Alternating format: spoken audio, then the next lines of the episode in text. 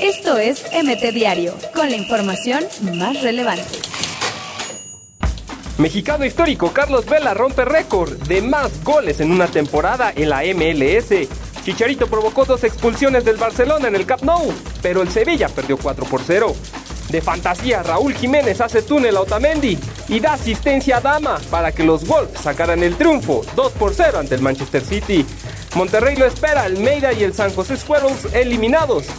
Golovic no representa un reto para mí, es un negocio, dijo Canelo Álvarez. Toluca le empata al Puebla a 5 minutos del final del partido. Napoli Chucky no mejoran, empata de visita contra el Torino. Con Herrera los últimos 20 minutos, Atlético sacó un pobre empate ante el Valladolid. El PSV goleó 4 por 1 al Venlo con Guti como titular y sigue en la cima de la Eredivisie. Ajax derrotó sin problemas al ADO y sigue líder en Holanda. Edson Álvarez entró al minuto 88. Con Néstor Araujo los 90 minutos, Celta de Vigo sacó un valioso triunfo ante el Athletic de Bilbao. Paula Longoria festeja su título 100 en el USA Open de Racquetball. Jonah, Antuna e Ibrahimovic pierden en Houston, pero amarran boleto de playoff. Víctor Garcés revela que Ricardo Peláez ganaba 700 mil pesos mensuales en Cruz Azul. En Francia afirman que el Marsella va por Carlos Salcedo. Esto es MT Diario, con la información más relevante.